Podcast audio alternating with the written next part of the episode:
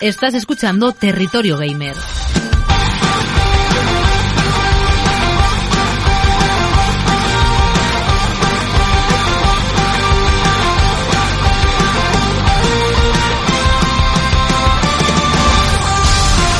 ¿Qué tal amigas, amigos? Bienvenidas, bienvenidos a Territorio Gamer. Ya sabéis, vuestro podcast de videojuegos donde cada semana analizamos todo lo que tenga que ver con el mundo del pixel, con el mundo del videojuego y también con un poco de entretenimiento aquí, en Territorio Gamer.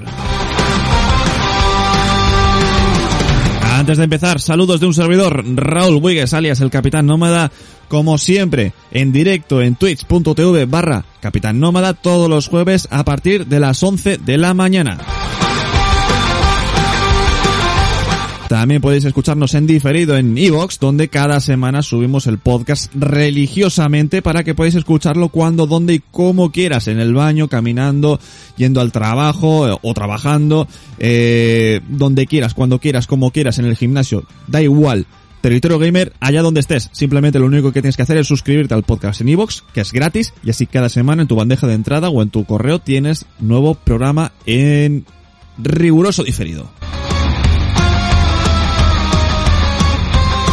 También podéis seguirme en redes sociales en arroba Capitán en Twitter y en Instagram para no perderos ninguna de las últimas noticias sobre cuándo hago stream. Ya sabéis que soy un poco nómada en ese sentido. Ayer abrí stream por sorpresa a las 3 de la tarde y tuvimos una gran audiencia, así que ya sabéis, seguidme en redes sociales, sobre todo en Twitter, para no perderos ninguno de mis directos.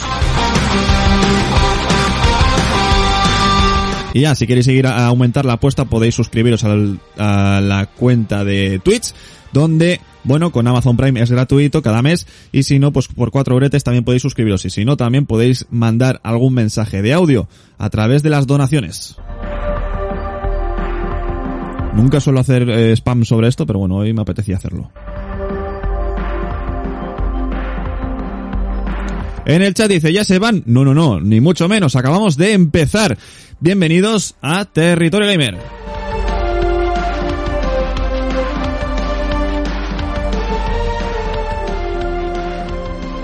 Bueno, hoy programa sobre, algo que pasó ayer. Ayer tuvimos eh, algo bastante curioso y es que se filtró todo Twitch. Todo Twitch se filtró, se filtraron contraseñas, se filtró de todo. Por cierto, quien tenga con quienes tengáis cuenta de Twitch, que seguramente seáis todos los eh, espectadores del directo, recordad que tenéis que cambiar la contraseña. Os lo digo, os lo digo en serio porque que si no, eh, mal. Menos mal que yo tenía la verificación en dos pasos. Ahora bien, para cambiar la contraseña y que me mandaran el correo, el, SMS con el código para cambiar la contraseña, pasaron literalmente 12 horas. Cuando ya era de noche, eran las 12 de la noche o así, me llegan SMS y yo, ¿qué cojones? Me mandan tantos SMS y era Twitch mandándome el código. Vamos a empezar con esta noticia que ya sabéis, con la... Eh... A ver un momento que no encuentro en la pantalla de reacción. Ahí está. Con la noticia de que Twitch ha sufrido una grave filtración de código fuente, datos de usuario y pagos. Un hacker publica 128 gigabytes de información confidencial sobre el código de Twitch, el proyecto Vapor, herramientas e incluso contraseñas encriptadas. Y aquí tenéis la típica imagen del hacker con el logo de Twitch, que nunca debe de fallar.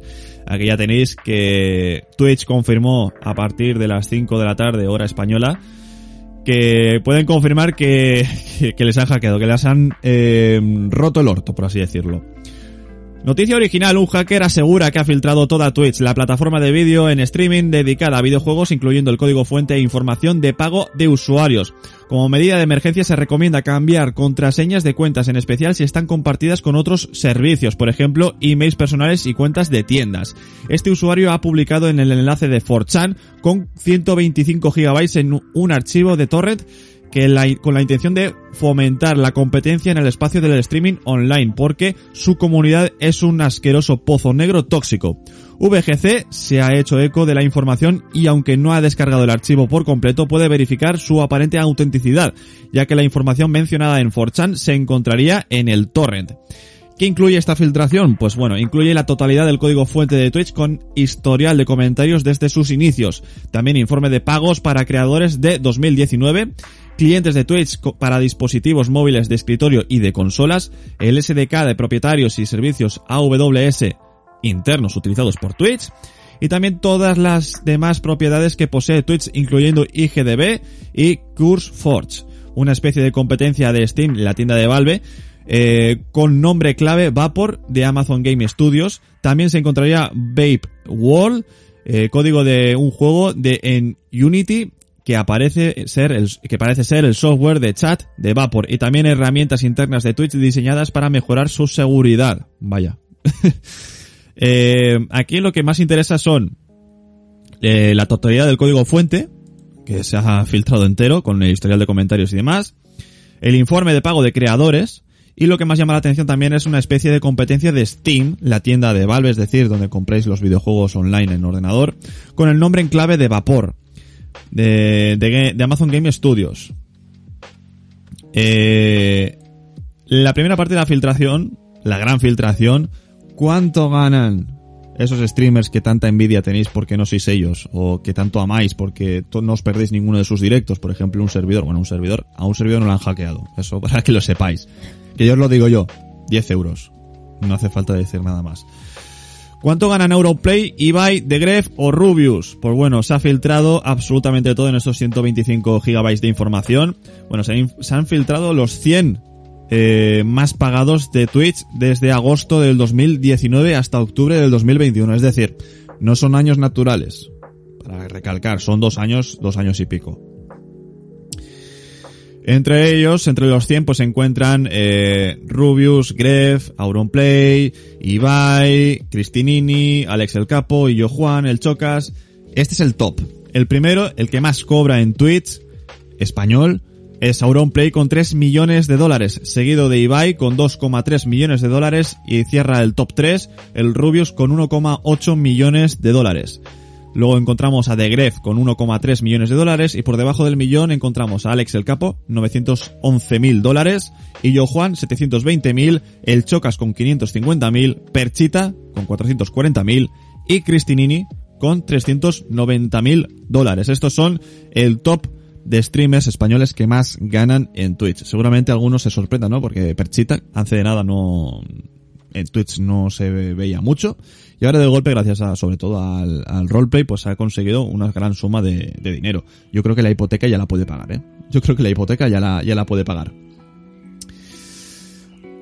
Más noticias. Eh, eh, Twitch sufre el hackeo masivo y esto bueno pues es noticia también de, de 3D juegos. Ya digo que, va a ser la noticia de la semana, o estaba siendo la noticia de la semana, porque recordemos que antes de esta noticia era la caída de Twitch, eh, de, perdón, de WhatsApp, eh, Facebook e Instagram. Y a los dos días, pum, filtración masiva de, de Twitch. La verdad es que eh, llevamos una semanita bastante fuerte. Yo creo que mañana pasará algo más. Yo no sé, yo no, yo no he hecho nada, pero seguro que mañana eh, va a pasar algo más.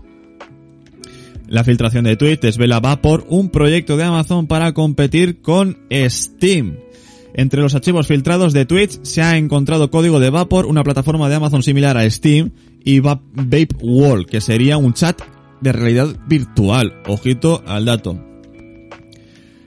Eh, ha sido signo que el Twitter quien se ha percatado de la existencia de un software con ese nombre clave. Esta plataforma integraría algunas de las características fundamentales de Twitch, así como las que se esperan de un launcher de PC con su propia tienda y biblioteca de videojuegos.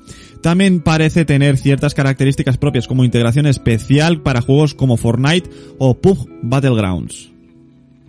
Y tenéis un poco, quien esté viendo el directo, pues los archivos filtrados, el metaverse y demás.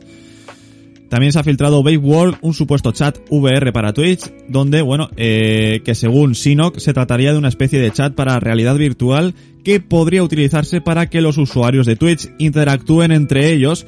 No se ha podido ejecutar el juego como tal, pero el código de Unity que se ha encontrado dentro del Vapor eh, desvela algunos assets como emotes 3D que dan a entender que se trata de este tipo de proyecto. La filtración de esta nueva plataforma llega al mismo día que Andy Jassy, CEO de Amazon ha dejado caer que la compañía podría reforzarse más para, por entrar en el mundo del sector del videojuego después del éxito de New World, que ahora hablaremos de él. No obstante, y por mucho sentido que tenga una idea como esta, todavía no hay confirmación oficial de que va por ser un competidor comercial de Steam y podría tratarse de un proyecto en pruebas o incluso descartado. Bueno, bueno. Por cierto, acabo de leer el chat una vez más. Eh, em, y Mario está hoy, hoy no está Mario, Mario está estudiando. Mario está estudiando, él confía que va a hacer el segundo examen, así que de momento no le vamos a molestar mucho. Eh, va a estar estudiando y cuando ya termine de estudiar, que seguro, seguro, segurísimo, por el eh, a mitad de noviembre ya habrá terminado del todo, así que a partir de ahí ya podremos hablar de Mario y de con Mario y, y que Mario esté con nosotros. Ya veremos, ya veremos. Eh, a lo mejor alguna semanita antes él quiere desestresarse un poco, quiere venirse al programa, pero de momento no le quiero molestar. Está tranquilito, está, está chill en su casa estudiando. Bueno, hoy creo que en la biblioteca, así que no está mal. Noticia del gobierno español. Aquí Pedro Sánchez con las gafas de, bueno, gafas de pixel. El bono cultural de 400 euros para los jóvenes se podrá gastar en videojuegos. Ya sabéis, bueno, quien no lo sepa lo digo ya. Pedro Sánchez en cabeza con el, gobierno español quiere implementar un cheque cultural de 400 euros para mayores de 18 años que se pueda gastar en cultura. Y la cultura abarca libros, eh, películas, eh, cine, teatro y en este caso, por lo visto, videojuegos. Eh, no voy a decir lo que me va a hacer el cheque, pero bueno. El ministro de Cultura ha matizado la información y ahora su bono cultural de 400 euros para jóvenes también se podrá gastar en videojuegos. España, que se prepara así una medida similar a lo que vimos en países como Francia o Italia, considera esta medida una vía de apoyar a la industria cultural. De esta manera, los jóvenes que cumplan 18 años en 2020 recibirán, de aprobarse los presupuestos, ojito que no se ha aprobado todavía, una cuantía que podrán gastar en libros, música, teatro, conciertos y ahora también en videojuegos. Tal y como se hace en eco desde Cadena Ser, el ministro Miquel Iceta ha terminado confirmando que la tauromaquia quedará fuera del bono de 400 euros que el gobierno planea entregar a los jóvenes de 18 años en España. Al mismo tiempo, se confirma que los videojuegos sí que quedarán englobados dentro de esta ayuda cultural. A todos, esto cito textualmente, a todos aquellos jóvenes que pasen de 17 a 18 años y cuando tengan 18 años sean mayores de edad, los, les daremos, si se aprueban estos presupuestos, 400 euros para la compra de libros o para el consumo de cualquier tipo de cultura artística, escénica, como puedan ser el teatro, el cine, la danza, la música, señalaba Pedro Sánchez, presidente de gobierno. Estas cifras que maneja el gobierno aseguran que unos 488.000 jóvenes son los que podrían adquirir esta ayuda. En total, el bono cultural tendrá un coste de 190 millones de euros y quedará incluido dentro de los presupuestos generales del Estado. La medida la anunció Sánchez este pasado miércoles con motivo de la rueda de prensa celebrada en Eslovenia durante la cumbre de la Unión Europea Balcanes Occidentales. Dejo aquí a Pedro Sánchez con las gafas de Flow. Sí. Eh, ¿Qué me parece el bono cultural? ¿Qué, ¿Qué me parece? Me parece innecesario a día de hoy. Creo yo. Eh... Me parece que, que bueno, que hay más cosas más importantes que aparte de, de, la cultura. Yo creo que la cultura es una parte muy importante y que si no hubiésemos pasado una crisis hubiese visto con buenos ojos este bono, este cheque de 400 euros, bueno, yo lo hubiese bajado también un poquito, ¿eh? que también 400 euros, con 400 euros te puedes comprar demasiados libros. Y, no creo que los jóvenes de hoy en día se compren libros eh, tranquilamente. Yo creo que si meten videojuegos, la mayoría se van a comprar videojuegos o incluso videoconsolas. Eh, creo que hay cosas más importantes como, por ejemplo, incentivar el, el, el, emprendimiento o el, ayudar a los autónomos o a los eh, que estén parados, a los que busquen trabajo o a los que busquen eh, sacar adelante un proyecto personal, por ejemplo, o ayudar a, empresas que estén pasándolo mal, porque hay muchas empresas que lo están pasando mal, eh, pero, pero gastar 190 millones de, de euros del presupuesto para, para que los jóvenes consuman cultura, que sí, que me parece bien, pero hay otras formas de que los jóvenes consuman cultura, ¿no? Bajar IVA de ciertos productos, eh, que Televisión Española y, la 2 de Televisión Española también intenten apostar un poquito más por el tema. Eh, porque es que últimamente tienen una programación un poco eh, mm, moco, de pavo, pero moco malo.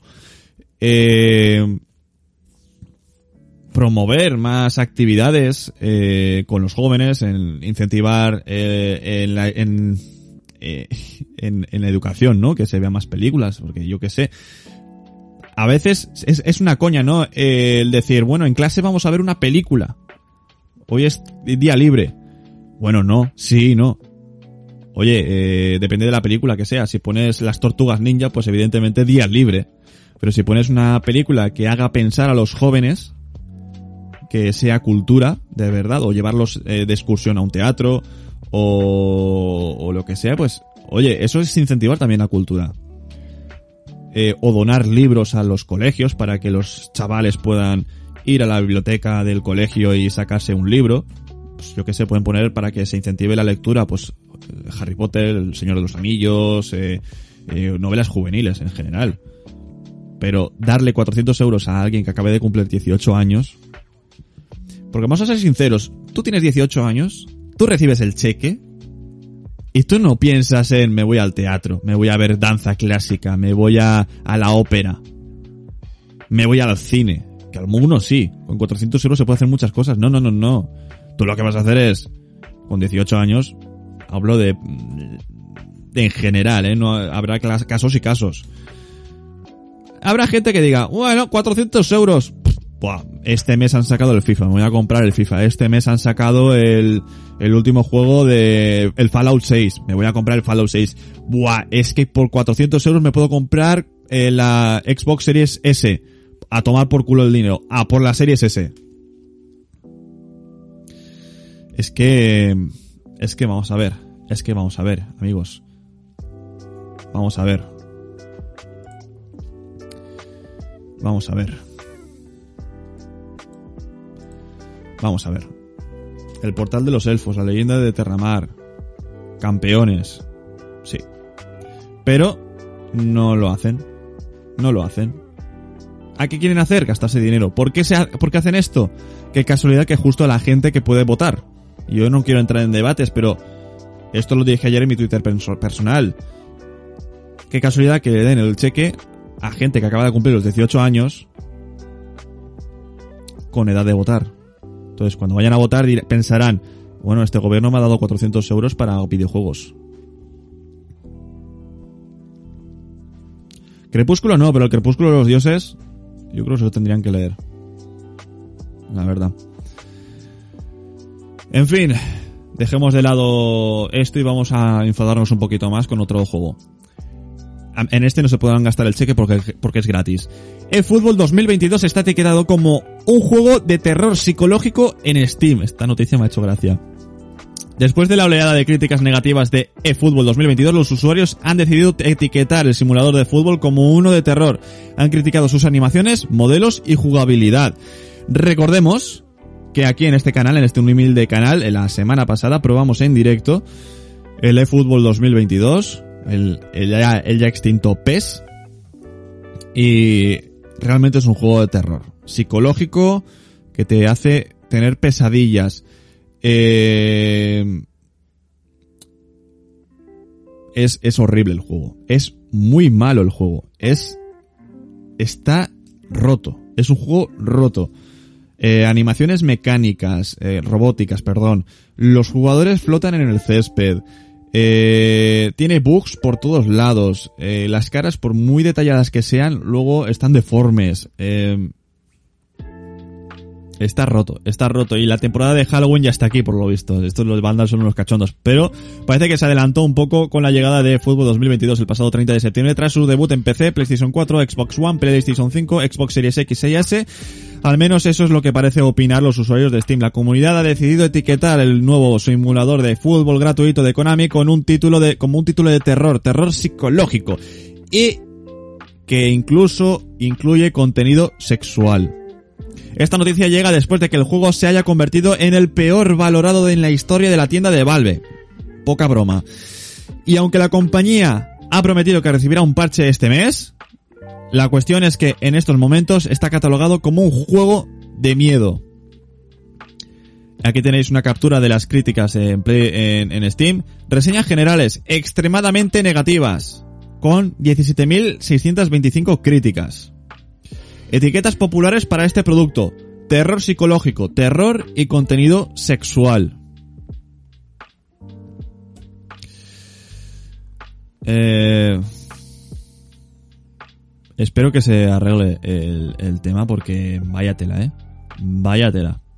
También luego está la, gente de, la grada que son de, PlayStation 1, pero vamos, voy voy a mostrar este, este tweet porque son capturas de la grada de, de los estadios de fútbol de, del, del eFootball.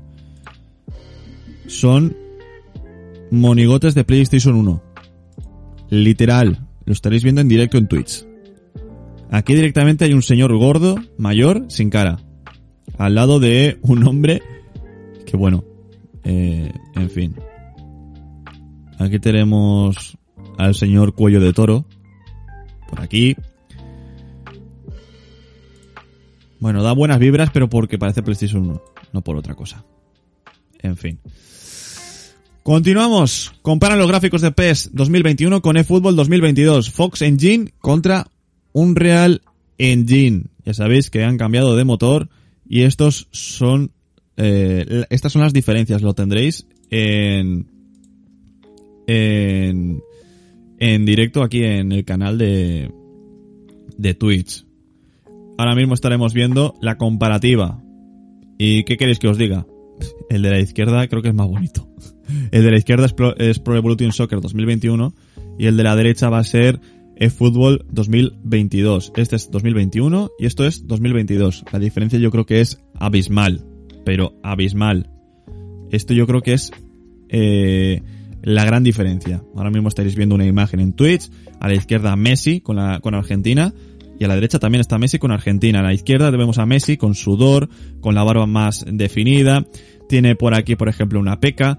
Eh, los pelos de, de las cejas también, los poros de la nariz se le ven. Está rojo porque eh, está haciendo esfuerzo y cuando corres pues te pones, por ejemplo, la nariz se te pone un poco roja. Eh, vemos los ojos más brillantes. En cambio, en la derecha tenemos eFootball 2022. En los ojos no tiene brillo, parece que esté muerto. Apenas tiene sudor, por no decir no tiene sudor. La barba, pues bueno, aquí parece que sea un poquito más corta la barba, pero aún así, bueno, no tiene tantos detalles como la anterior. Eh, no tiene la peca de la frente. No está rojo del esfuerzo. Eh, aquí tenemos más comparativa de Messi en movimiento. Bueno, el movimiento es un poco igual porque el movimiento del PES siempre ha sido muy mecánico. Pero bueno, eh, vemos las diferencias. El de la izquierda es más expresivo que el de la derecha. El de la derecha, que es el fútbol, apenas se mueve, tiene todo el rato la boca abierta menos cuando se tiene que relamer un poco. El de la izquierda es que parece que esté vivo. Con poca, a ver, con una calidad, bueno, dec- decente, pero, pero bueno. Y mira, Cristiano Ronaldo también se ve por aquí. Y Cristiano Ronaldo más de lo mismo. Las comparativas son las mismas. Eh, Cristiano Ronaldo tiene más definición, más detalles a la izquierda. Los ojos, sobre todo los ojos, que es lo más importante, los ojos brillan como si fuesen ojos reales. Y en la derecha es que no tiene brillo. Parece que esté muerto. El pelo aquí tiene mucha más definición. En la derecha en el fútbol no tiene tanta definición. Eh, y por cierto, el de la derecha tiene cara de asco. Aunque bueno, Cristiano Ronaldo cada, cada dos por tres tiene cara de asco. Así que bueno. Así que bueno, ya sabéis, no juguéis a eFootball. Es que ni regalado, os lo recomiendo. Marvel's Avengers se cuela entre los más jugados en, en Xbox tras su llegada a Game Pass. En esta lista de lo más jugado de Xbox del 27 de septiembre al 3 de octubre aparecen juegos que no suelen estar en el ranking como Marvel's Avengers o eh, Scarlet Nexus gracias a su llegada a Game Pass. Eso sí, de los top 10, eh, Marvel's Avengers es el 10. Marvel's Avengers es el 10. El top es Call of Duty Modern Warfare. El segundo lugar, Fortnite. En tercer lugar, Minecraft. Cuarto lugar para Call of Duty Black Ops Cold War. El quinto es GTA V. El 6 es Apex Legends. El 7 es Destiny. El 8 es Rocket. El 9 es Roblox. Y el 10 es Marvel's Avengers. Más noticias. Más juegos retrocompatibles en Xbox y Xbox 360, perdón, de Xbox y Xbox 360 llegarán en noviembre y según un rumor, Nick Baker, cofundador de Xbox Era, ha revelado perdón, que el sistema de retrocompatibilidad de Xbox pronto añadiría, añadiría más juegos de Xbox y Xbox 360. Eh, ya sabéis que la promesa es que todos los juegos de Xbox y Xbox 360 se puedan jugar en Xbox eh, Series eh, X y S. Dice aquí Pantera Negra en el chat. La Pantera Negra no. Panterae27 dice, descubrí ayer tu canal por una raid y de momento muy contento por, con un contenido y forma de comunicar. Sigue así. Muchísimas gracias desde aquí. Te mando un besito. Muchísimas gracias y espero que disfrutes de, de este canal por mucho tiempo. Cito textualmente una actualización aquí. Parece que algunos juegos pueden haber sido extraídos de datos, pero a veces los juegos OG y 360 se puedan eh, se prueban para eh, BC, pero eh, no pasan el corte, por lo que no enumeré ningún juego para no establecer expectativas, solo un aviso de que ha habido actividad aquí, así que probablemente esperaría algo en noviembre. En noviembre que se cumple ya un año de la salida de Xbox Series X y Series S. Eh, sí que es verdad que la retrocompatibilidad en Xbox está un poco estancada. Eh, veremos, veremos cómo acaba el tema. Yo tengo muchas ganas, la verdad, de que haya juegos retrocompatibles en, en Xbox Series X y Series S, porque así hace que la videoconsola tenga más forma y color. Eh, yo todo lo que sea retrocompatible yo lo adoro. Que PlayStation 4 no sea retrocompatible con, con las demás videoconsolas me mata. Me mata. Y con Xbox me pasa lo mismo, me pasa un poco de lo mismo. Más. El número de jugadores, esto es buena noticia, el número de, de jugadoras en móvil se dispara según un estudio. Una mayoría supera los 45 años y el género preferido de las mujeres en móviles son los, los rompecabezas, seguido de la estrategia y los juegos de palabras. El número de jugadoras, de jugadores, perdón, en móviles sigue creciendo y sigue un estudio, eh, y según un estudio de Ad Colony, en colaboración con Global Web Index, una de las razones es el creciente número de madres que juegan en smartphone. Eh, Mobile Game Mothers, en un estudio a nivel global entre mujeres de 16 y 45 años, ha analizado el comportamiento de las jugadoras en estos dispositivos. Vemos que de entre 16 y 24 años es un 2,2%, entre 25 y 34 años es un 27,8%, de 35 a 44 es un 25,4% y de 45 años para arriba es 44,6% de usuarias. Sé que cada vez estamos más cerca de que las mujeres eh, estén más metidas dentro del mundo de los videojuegos, aunque sean para móviles. Los juegos de palabras de los móviles, el Candy Crush y demás, sigue siendo videojuegos, no hay que olvidarlo y, optan más por, por juegos, pues rompecabezas, que te hagan pensar eh, y demás. Algo que es muy interesante, la verdad.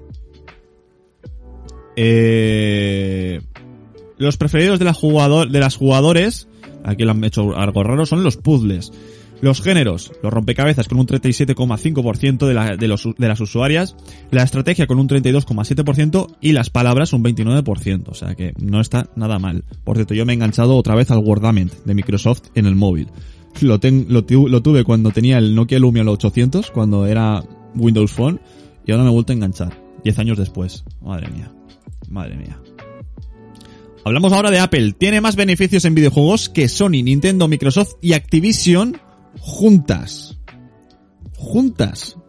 Ojo, la tasa del 30% en los iPhone es un auténtico negocio para la compañía que sin un estudio desarrollador de juegos gana más que las grandes editoras. La guerra entre Apple y Epic llega a su fin, al menos por el momento, y Apple se ha defendido con uñas y dientes a los esfuerzos de Epic Games para abrir la tienda en iOS y permitir las compras directas en las aplicaciones. La razón es un negocio muy muy rentable para el fabricante de iPhone tanto que convierte a Apple en la gran beneficiada de la industria del videojuego. The Wall Street Journal ha puesto en perspectiva sus beneficios con sus que son superiores a los de PlayStation, Xbox, Nintendo y Activision juntas, pese a que Apple no cuenta con ningún estudio desarrollador. Y luego dicen que no tienen monopolio. Luego dicen que no tienen monopolio. Y esto es Esto es por el pago de terceros, quiero decir, se quedan ellos un porcentaje, un porcentaje del 30% de todas las pagos que haces en, en, la tienda de, de Apple a terceros. Pues nada, pues toca, toca, toca ver que, que Apple es un poco hipócrita en ese sentido. Dice que no tiene monopolio, pero luego gobierna con mano de hierro sin tener ningún videojuego. O sea, el que más gana en videojuegos es Apple, sin ningún videojuego. ¿Cómo te lo comes? Pues alguien ya se ha comido este mordisco de la manzana y parece ser que se van a comer esta parte de aquí, la de arriba, el pétalo de ahí arriba, el culo de la manzana, etcétera, etcétera, etcétera. Hablamos de otra compañía como Amazon, Jeff Bezos, fundador de Amazon, celebra el éxito de New World después de muchos fracasos. El MMO está arrasando en Steam, sigue siendo uno de los juegos más jugados de su historia, con más de 865.000 jugadores concurrentes en sus servidores.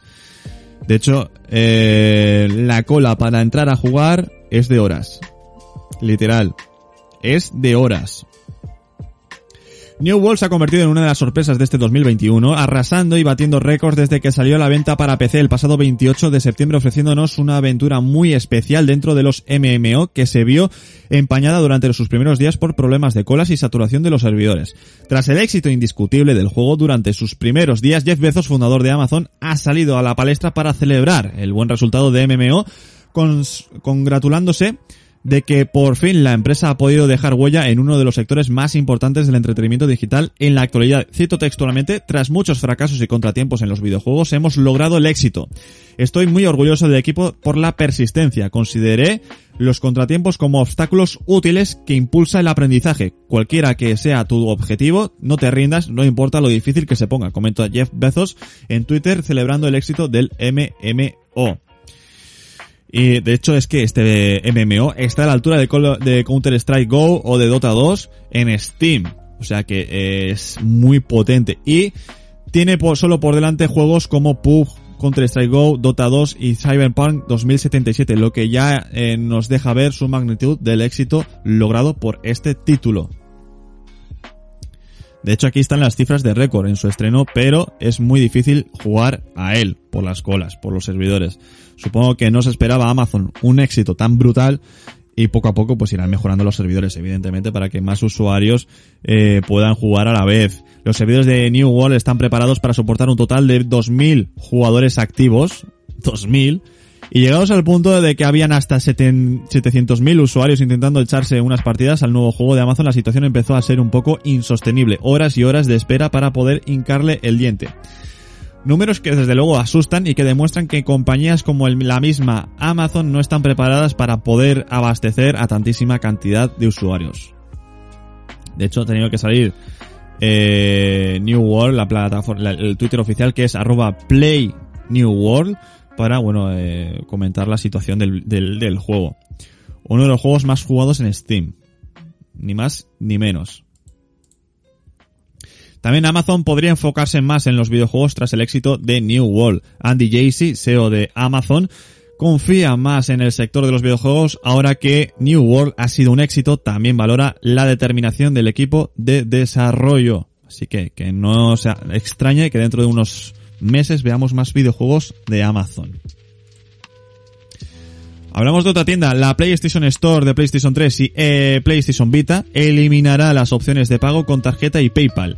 A partir del 27 de octubre, los usuarios de PlayStation 3 y PlayStation Vita necesitarán de un ordenador, un teléfono móvil, una PlayStation 4 o una PlayStation 5 para añadir fondos al monedero virtual de la PlayStation Store. Y esto es, según informa desde VGC, los usuarios de PlayStation 3 y PlayStation Vita ya no podrán comprar contenido digital o recargar su monedero virtual de PlayStation Store desde sus consolas a partir del próximo 27 de octubre para poder comprar los diferentes contenidos. Eh, los clientes tendrán que, que, eh, que hacer uso de su ordenador personal, del móvil, de la PlayStation 4 o de la PlayStation 5. Por otro lado, las tarjetas de regalo, los vales de productos y los vales de suscripción de PlayStation Store seguirán funcionando como siempre. Y esto, bueno, ya sabéis que es que los servidores de PlayStation 3 y de PlayStation Vita van a irse un poco al carajo, o sea, van a ir a la mierda. Windows 11 ya está disponible para descargar en vuestros ordenadores. La nueva versión del sistema operativo es el mejor Windows para jugar gracias a DirectX 12 Ultimate, Direct Storage y Auto HDR.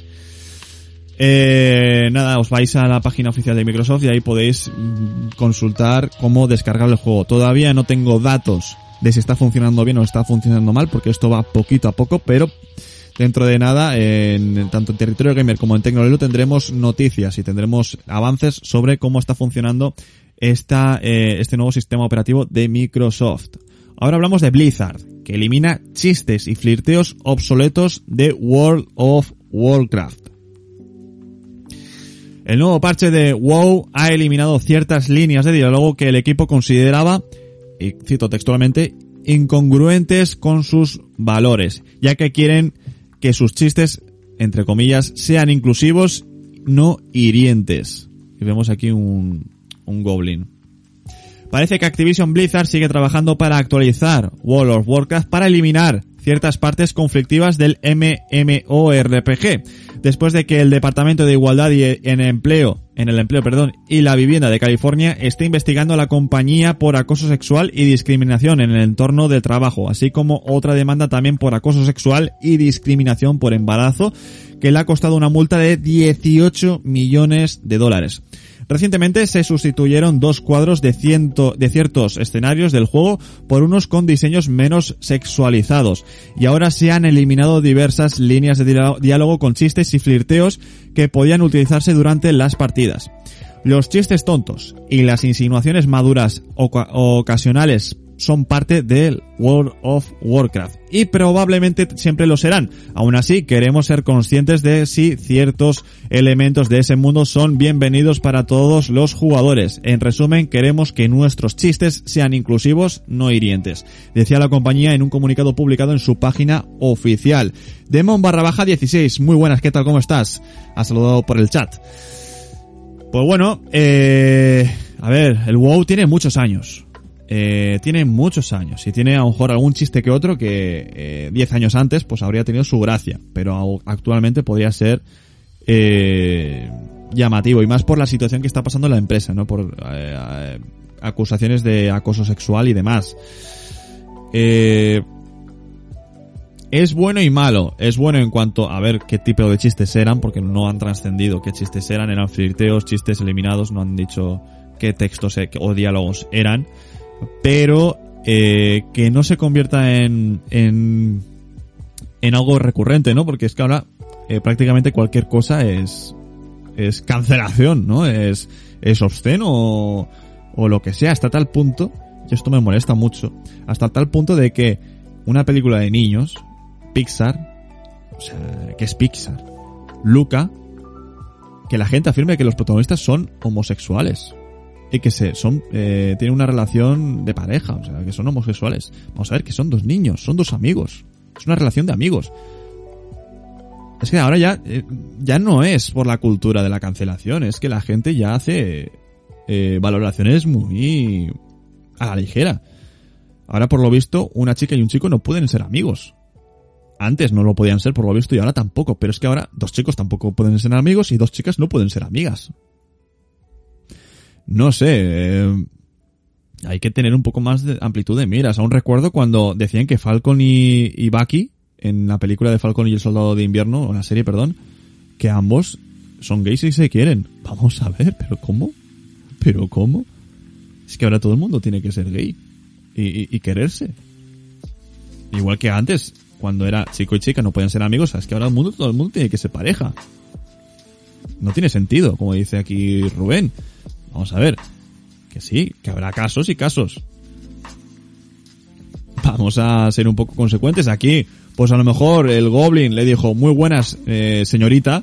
Y aquí ya dicen, está filtreando, está filtreando. Cuidado, cancelado. Hostia, no puede ya saludar nadie a nadie. No puede saludar nadie a nadie. Ese es el titular. Vamos con Nintendo. Nintendo Switch recibe en su eShop ojito la noticia, una aplicación de un reloj por 9,99 euros. AAA Clock se lanzará el 8 de octubre a un precio inicial de 1,99 dólares y euros en exclusiva para Nintendo eShop. Servirá para ver las horas pasar y jugar a un videojuego en dos dimensiones.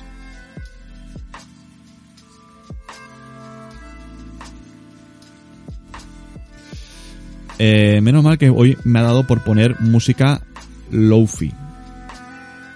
Porque... Vaya tela... ¿Qué características incluye AAA Clock para justificar su desorbitado precio? Según sus creadores, la aplicación tendrá compatibilidad con, total con la tecnología OLED del nuevo modelo de Nintendo Switch. Imaginamos que destacan esta característica ya que los números de las horas irán apareciendo sobre diferentes fondos de colores, aunque no tienen demasiado sentido destacar la calidad de pantalla para un reloj. También dice que se trata de un producto premium para los usuarios exigentes. Admite varios idiomas, japonés, inglés, francés, alemán, español, coreano y portugués con un juego secreto incluido. Mira, mira, mira, mira. Nintendo quiere sacar dinero de cualquier cosa. Nintendo quiere sacar dinero de cualquier cosa. Eh, tenemos hasta tráiler del... Tenemos tráiler del, del, Madre mía, tenemos tráiler del reloj. Time to Switch. Vemos el reloj. Madre mía, pedazo de gráficos. Mira, mira, mira cómo cambia de, de, segundo. Mira, mira, mira el segundo, mira el segundo, el, minuto. Eh, madre mía, eh, y encima con, con precisión atómica, no me lo puedo creer. En cualquier sitio queda bien, madre mía. Vamos a dejar encendida la Nintendo Switch todo el día solo para ver este pedazo de reloj. Un reloj que, ¿para qué? ¿Para qué sirve el reloj? Para ver las horas pasar. Ni más, ni menos, ni menos, ni más. Tiempo para jugar, tiene un minijuego secreto, madre de mía, que es clásico que es en 2D, que es en 8 bits, no me lo puedo creer. Juegazo del año, Goti. Increíble. Por 10 euros me parecen pocos, tenían que ser 80 euros. Como los juegos de PlayStation 5. 80 pavazos. Madre mía, Nintendo, pero ¿qué estáis haciendo? ¿Qué estáis haciendo? ¿Pero estáis bobos o qué? ¿Estáis bobos o qué? Nintendo. ¿Qué hacéis? Todo menos sacar juegos de calidad. Vamos a ver. Podéis sacar esto, pero por 10 euros, hijos míos. Goti Goti, dice, dice Rubén. Hostia. Hostia. Y creo... A ver, un momento. A ver, un momento, porque hay un frame. Porque aquí pone 11 y 35 AM, gigante. Y arriba a la derecha pone 10.09 AM. O espero que sea lo de arriba la alarma. También la alarma a las 09, a las 10.09 es un poco extraño. Pero si es así, oye, que arriba pone otra hora. Mm, Dios mío, no, no. No sé qué ha hecho Nintendo. No sé qué ha hecho Nintendo. Y esto ocurre un día después de que se anuncie al último luchador de Super Smash Bros. Ultimate, que será Sora de Kingdom Hearts.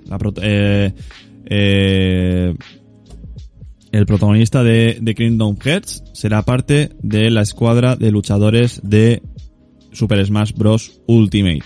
Y será el último. The Last One. El Colas lo llaman. Porque ya no van a haber más luchadores, ya no van a incluir ninguno más de momento. De momento, que esto es marketing, chicos, de momento. Para comprarlo por separado, como parte del pack de aspirante 11, costará 6 euros este participante, a no ser que tengas el Fighter Pass volumen 2. Se podrá elegir la voz en inglés y en japonés y promete que será un personaje relativamente sencillo de usar. Destaca en los ataques aéreos y tiene un salto adicional que le otorga mucha altura. Es muy ligero, más que Link niño y Canela, por lo que se puede lanzar fácilmente. Ya sabéis, a los que jugáis a Super Smash Bros. Eh, Ultimate, ya tenéis nuevo personaje y último personaje que incluirán en la en, en el juego de lucha. También con este anuncio eh, vienen más noticias. Por ejemplo, la saga Kingdom Hearts llegará a Nintendo Switch mediante el juego en la nube. Nintendo ha anunciado que Kingdom Hearts HD 1.5 más un 2.2, 2.5, perdón, remix, Kingdom Hearts HD 2.8 Final Chapter Prologue y eh, Kingdom Hearts 3 tendrá Cloud Version en Switch. Eh,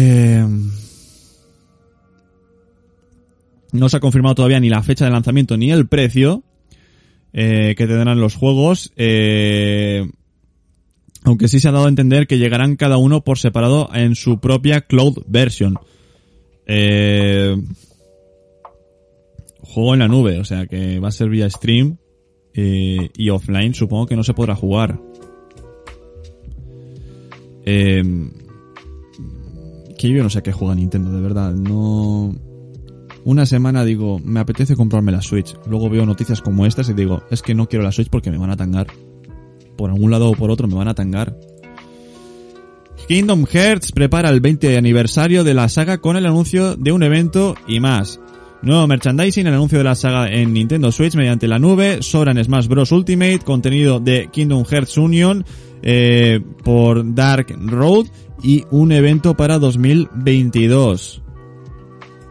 Eh, bueno. Bueno, pues ya sabéis, las noticias se insinúan que en 2022 tendremos un evento de Kingdom Hearts por su 20 aniversario. Más noticias de Nintendo. El nuevo dock de Nintendo Switch OLED sería capaz de reproducir imagen en 4K. El dock de Switch OLED incluye un puerto HDMI 2.0 y un cable preparado. Cable preparado para producir 4K a 60 FPS, aunque se requiere de una consola más potente para reproducir imágenes a esa resolución. Eh, es falso. O sea, vamos a ver.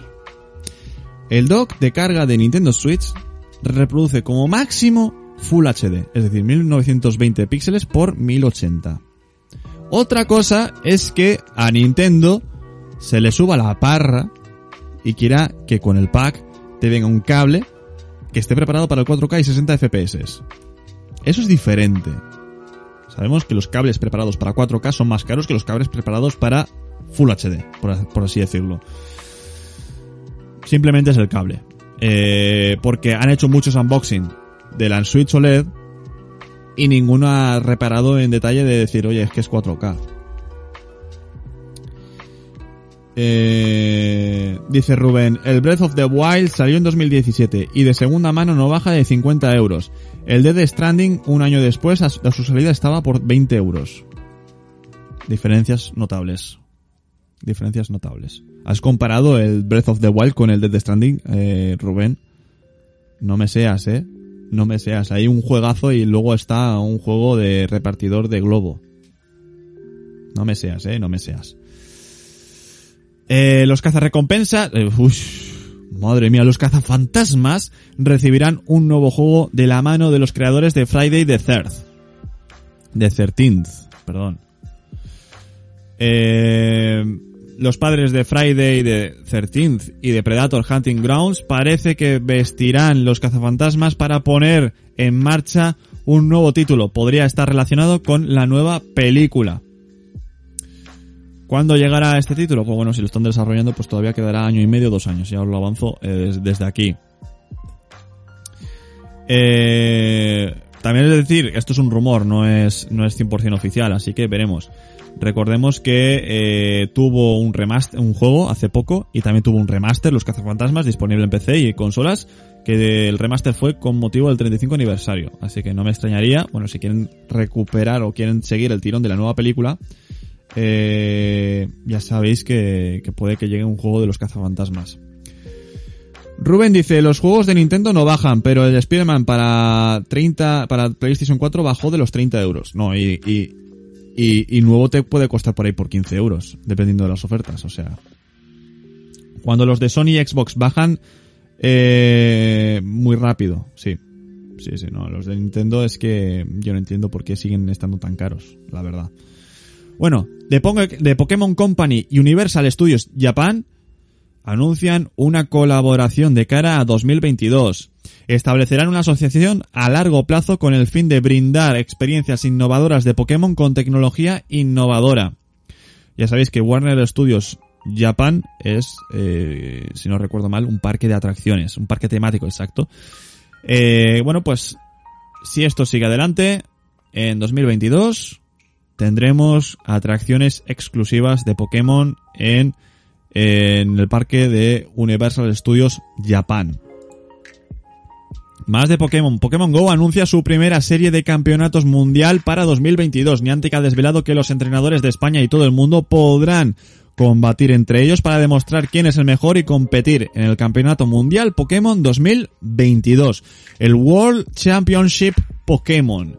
Niantic, los responsables del popular juego de móviles Pokémon Go, han anunciado recientemente la creación de la primera serie de campeonatos que permitirá competir a los jugadores de todo el mundo de Pokémon Go para tener una oportunidad de ser invitados al Campeonato Mundial de Pokémon que se celebrará el próximo año 2022. La compañía ha dado los primeros detalles sobre las, esta serie de campeonatos y cómo se podrán inscribir los entrenadores. Si queréis saber más, en arroba Pokémon Go App, en Twitter tenéis más información.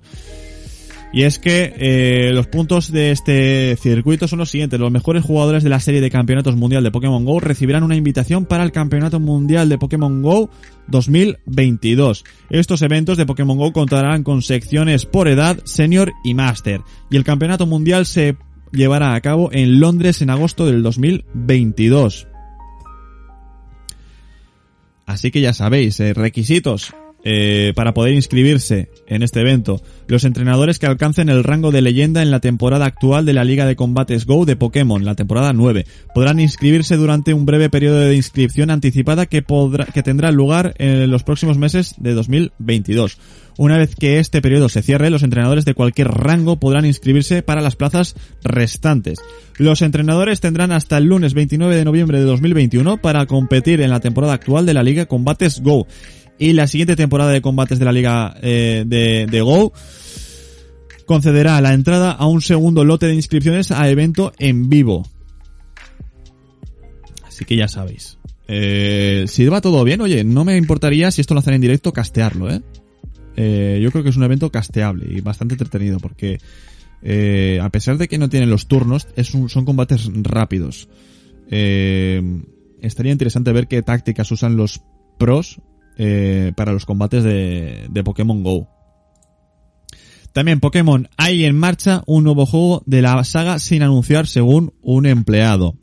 Gracias al perfil de LinkedIn de un trabajador de The Pokémon Company hemos sabido que se está desarrollando un nuevo título de Pokémon que todavía no se ha anunciado. Eh, poco más que añadir de la noticia. Eh, si es que a ver, es de cajón, cada dos años hay juego nuevo. Mínimo. Eso es un hecho. Cada dos años mínimo juego nuevo. Y el año de entre medias suele ser una ampliación de un juego, un remaster, lo que sea. Por ejemplo, este año toca juego nuevo, el de Arceus. Más remasters. El año que viene, seguramente, tengamos otro remaster y al año siguiente juego nuevo. Yo creo que va normalmente así. O si no, cada año tenemos un juego nuevo en cuanto a diferentes juegos de Pokémon. No tiene que ser el de capturar y de combates. Puede ser otro tipo de Pokémon. Dice, no un juego nuevo como tal. Además, hasta los juegos de la DS suben mucho, eh, sí que con los precios de la Nintendo. Está, muy quemado con el tema de los juegos de Nintendo, eh, Rubén. Eh, hasta los de la DS suben mucho más en rápido de precio que, por ejemplo, los de, los de Sega. Pues mira, ahí tenéis. Rubén cabreado arroba hashtag eh, eh, justicia para Rubén. Hashtag justicia para Rubén. Más noticias. PlayStation 5 y Xbox Series tendrán menos problemas de stock en la segunda mitad de 2022 según AMD. La escasez de chips, de semiconductores, que afecta el, stock de PlayStation 5 y Series X y S podría aliviarse en la segunda mitad de 2022 según Lisa Su, CEO de AMD. En la primera mitad, sin embargo, la escasez persistirá. Esto, cada semana tenemos noticias nuevas. Gente que habla, gente que dice, gente que escucha. Esto lo hemos hablado desde hace dos semanas en Tecnolelo y en Territorio Gamer. El problema es la escasez, la escasez de semiconductores. Encima ahora las fábricas de China eh, van a bajar su producción o incluso algunas van a cerrar temporalmente para, según el gobierno chino, eh, no contaminar. Eh, ¿Qué es lo que ocurre? Pues bueno, pues esto repercute no solo en videoconsolas, en gráficas, en ordenadores, en móviles, en coches, como vimos eh, Ford, eh, Almusafes, por ejemplo, Ford España, aquí en, en, en Valencia, va a parar fabricación de coches porque faltan semiconductores, faltan chips. No porque eh, no haya stock o no, la gente no quiera coches o lo que sea. Es que ahora los coches tienen tanta tecnología que necesitan semiconductores a la bestia. ¿Y qué pasa? Que hay falta de semiconductores.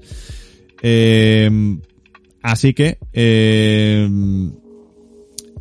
como ya avanzábamos, eh, la estadística dice que a partir de 2023 tendremos más semiconductores que, que, que demanda. Por lo tanto, ahí ya el mercado se estabilizará y los precios bajarán. Hasta entonces, habrá problemas para fabricar videoconsolas, amigos. Y esto tenemos que saberlo a mínimo hasta mitad de 2022. Esperemos que para cuando salga el Spearman de PlayStation 5, el Spearman 2 y también el juego de Lobezno, ya haya, haya videoconsolas, porque quiero traerlo al canal. Quiero traer ambos juegos al canal. Y para eso necesito PlayStation 5. Y si no tengo PlayStation 5 no podemos hacer el- los directos. También falta dinero. Pero bueno, quiero entender que aquí, de aquí a año y medio podré haber ahorrado. Veremos. Más, amigos. El apagón de Facebook ha costado la friolera de 7.000 millones de dólares a Mark Zuckerberg. La caída de WhatsApp, Instagram y Facebook ha afectado a las acciones de la firma y al bolsillo de Zuckerberg. Telegram y otras aplicaciones suben el número de usuarios. Eh, y esto ya lo hablamos ayer en Tecnolero. eh, las acciones de Facebook han bajado un 4,89%. De hecho, ya había perdido un 7,4% en la última semana y más del 13% en el último mes. Eso por las noticias que han habido relacionadas respecto a Facebook e Instagram. Se estima que las pérdidas se cuentan en unos 7.000 millones de euros por 6 horas de interrupción de las comunicaciones. Pero eso no es todo. Tal y como apuntan Business Standard, el propio patrimonio de Zuckerberg se ha visto reducido en 120.900 millones de dólares. Eso lo sitúa ahora por debajo de Bill Gates en el puesto de número 5 según la lista de multimillonarios de Bloomberg. Facebook ha echado las culpas a un cambio de configuración defectuoso que llevó a este apagón de 6 horas. Ni siquiera los empleados eran capaces de acceder a sus puestos de trabajo ya que sus credenciales estaban también desactivadas. Por no hablar de que las comunicaciones internas por correo electrónico también quedaron fuera de alcance. Varios empleados de Facebook que se negaron a revelar sus nombres dijeron que a Reuters que creían que el problema fue causado por un error interno en cómo se enruta el tráfico de Internet en sus sistemas. Ya sabéis que yo he sobremojado sobre Facebook porque ya sabe, hay polémica con el Instagram para adolescentes en Insta, eh, de la compañía. Eh, también se habla de que eh, eh, es nocivo para el 33% de las adolescentes. Eh, que problema, que causan problemas psicológicos y también físicos. Y esto, bueno, pues eh, Facebook está en, en, el ojo de, de mira de, de todos. Pasamos al mundo audiovisual. Joker 2. Joaquin Phoenix sigue interesado, pero no sabe si se hará Joker 2. Ya sabéis que hace poco eh, se anunció, se daba por hecho, se daba por oficial. Eh, y esto lo pasa con casi todo. Se da por oficial cosas que no son oficiales, que ha dicho un insider o que ha dicho alguien que ha escuchado que ha dicho. No sé si me explico. Y esto lo hablamos justo ayer en el stream del Capitán Nómada, en twitch.tv barra Capitán Nómada, sobre las filtraciones de Spider-Man. Se dan por hecho.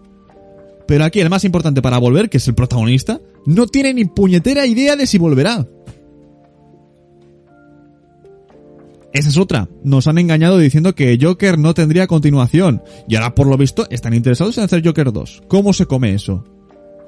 Pues bueno, Joaquin Phoenix sigue interesado, pero no sabe si se hará Joker 2.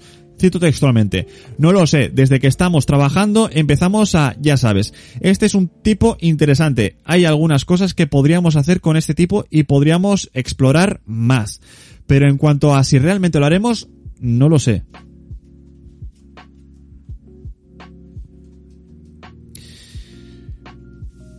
Esto yo creo que cierra muchas bocas a muchos insiders que dan por hecho cosas. Si el proyecto siguiese adelante, Joaquin Phoenix diría, estoy muy entusiasmado porque vamos a hacer la segunda parte, vamos a explorar más de la psique de este mm, villano con este trasfondo psicológico que le hemos dado en, en la primera película de Joker, eh, estoy muy encantado de volver a trabajar con Todd Phillips, eh, patapim patapam. Pero no ha dicho eso, ha dicho, oye, que estoy interesado, pero es que no lo sé si se hará.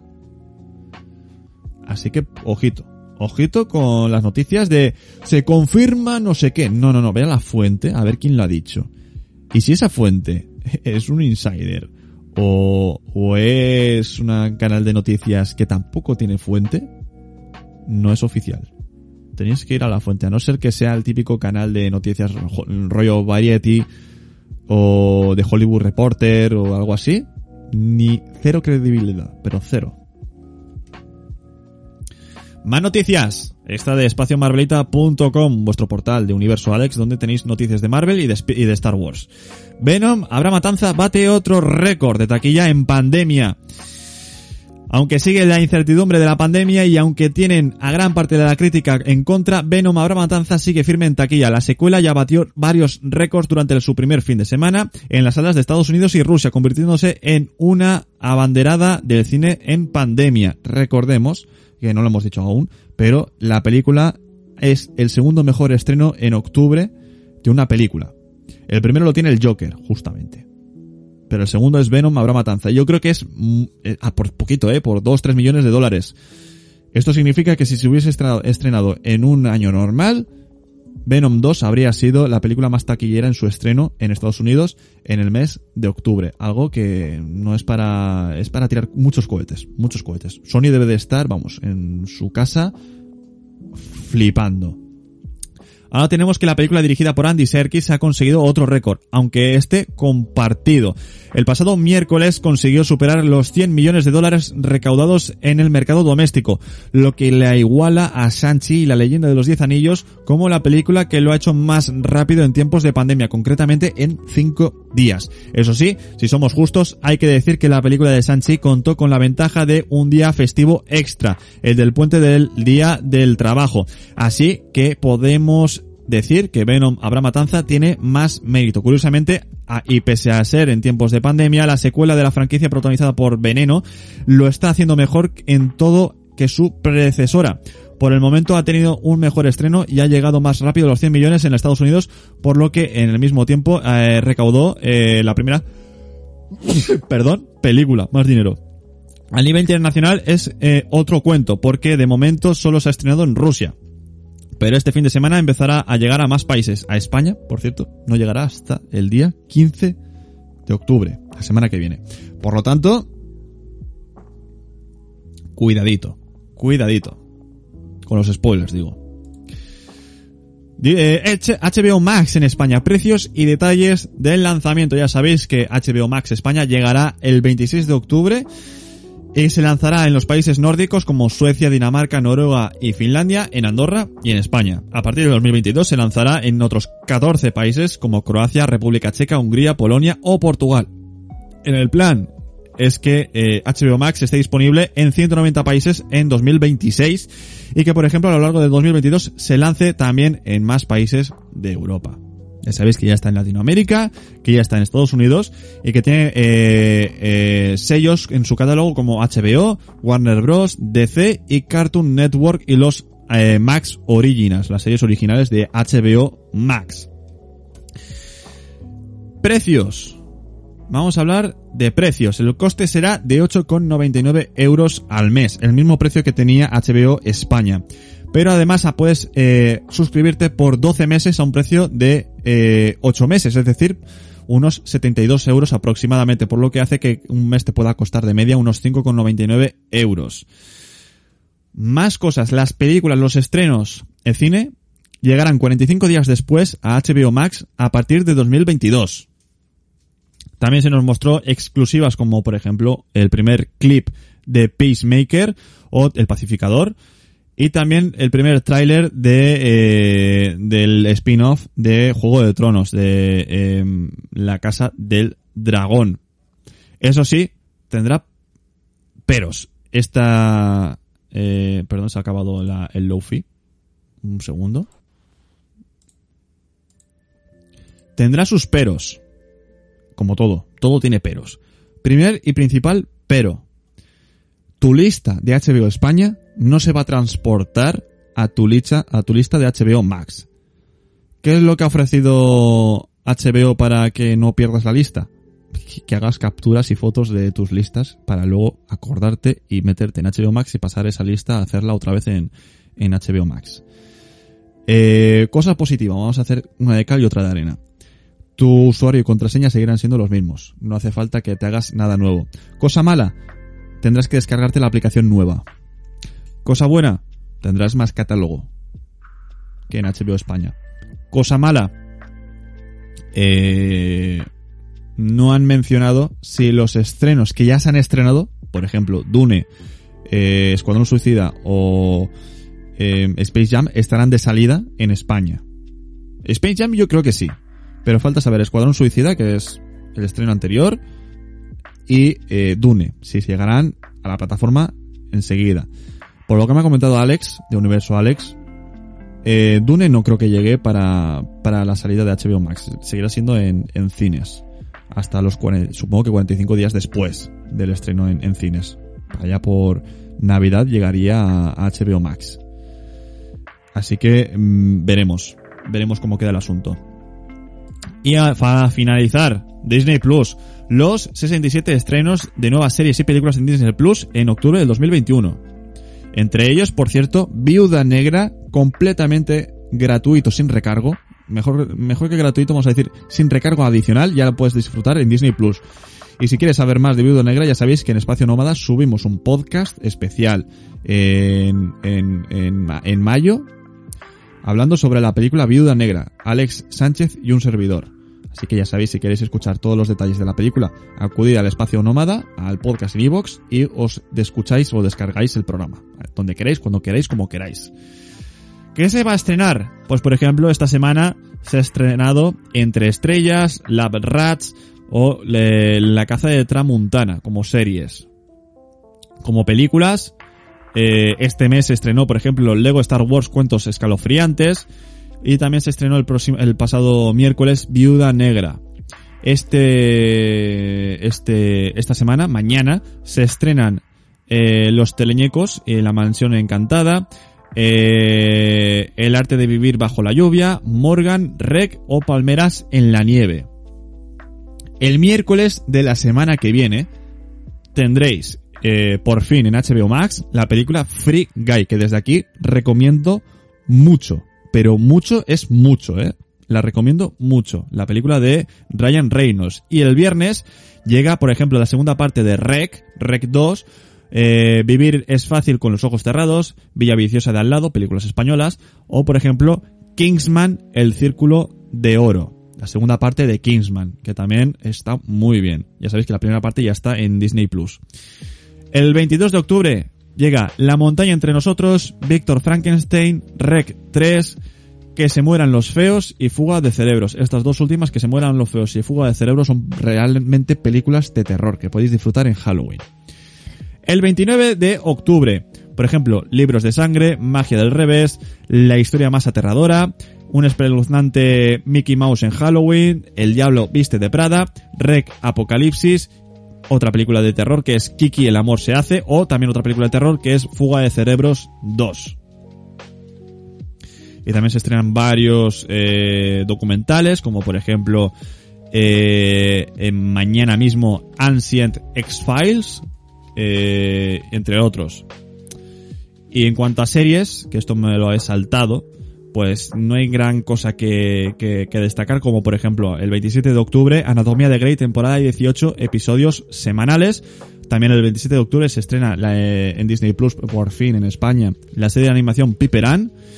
Eh, o Siren, eh, temporadas de, de la 1 a la 3. Así que ya sabéis, esto es todo lo que trae Disney Plus este mes de octubre en España. De esto como mínimo, que seguramente a lo mejor alguna que otra sorpresa tengamos entre medias. Así que ya sabéis, eh, poco a poco el catálogo de Disney Plus va eh, aumentando. Y hasta aquí, amigos, amigas, llega el final de Territorio Gamer. Ya sabéis que podéis suscribiros de forma gratuita al podcast en iVoox. Eh, lo único que tenéis que hacer es buscar Territorio Gamer en iVoox, tener cuenta, eh, si os habéis hecho cuenta sobre todo, para poder suscribiros. Si no, no podréis suscribiros. Os hacéis la cuenta Y a partir de ahí, pues tendréis en vuestra bandeja de entrada de podcast todas las semanas el programa nuevo de Territorio Gamer. Y si no, también tenéis las notificaciones de los correos electrónicos. Por correo electrónico se te puede notificar de que tienes un episodio nuevo. También podéis seguir los directos de Territorio Gamer en twitch.tv barra Capitán Nómada, donde seguirme, darle al follow es gratuito, pero si quieres aumentar la apuesta para no tener publicidad, para tener emoticonos exclusivos, para tener contacto directo con un servidor, con Raúl Wigues, podéis hacerlo a través de la suscripción gratuita con Amazon Prime o por 4 euros al mes. También si queréis contacto directo podéis mandar vuestras donaciones en mensaje de voz, que lo tenéis en la descripción del podcast, del perdón del canal y muchas cosas más. Estad atentos, mañana a las 11 de la mañana hora española, aquí en este canal de Twitch, tendremos en directo el primer podcast de Film Diario, donde tendremos los estrenos de cine de la semana, como cada viernes, y también los datos de taquilla de la semana anterior, y futuros estrenos, fu- futuras noticias sobre estrenos de cine. Sin nada más que añadir, os ha hablado un servidor Raúl Buigues, alias el Capitán Nómada. Nos vemos, nos escuchamos, nos sentimos la semana que viene. Saluditos a todos. Hasta luego. Chao.